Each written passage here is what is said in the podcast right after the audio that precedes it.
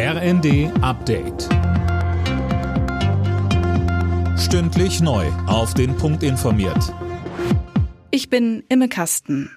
Bei einer mutmaßlich islamistischen Messerattacke nahe des Eiffelturms in Paris ist ein deutscher Tourist getötet und zwei weitere Menschen verletzt worden.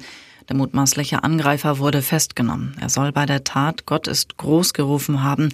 Nach Angaben der Polizei soll es sich um einen Franzosen mit psychischen Problemen handeln, der den Behörden als radikaler Islamist bekannt war.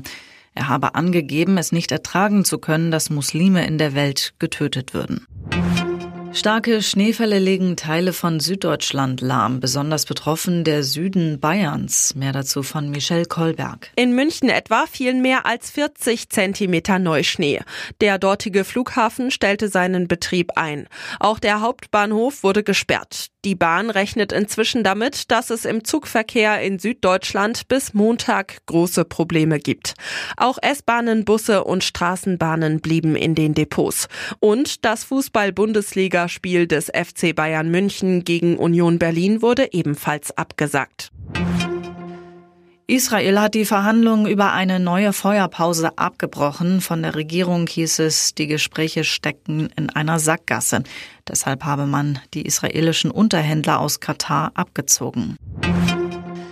Heimsiege in der Bundesliga. Im Abendspiel gewann Stuttgart gegen Bremen 2 zu 0. Leipzig bezwang Heidenheim 2 zu 1.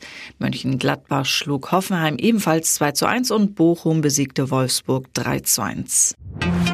Deutschland hat bei der EM eine lösbare Vorrundengruppe. Den Deutschen wurden in Hamburg Ungarn, Schottland und die Schweiz zugelost. Das Eröffnungsspiel Deutschland gegen Schottland steigt im nächsten Juni in München.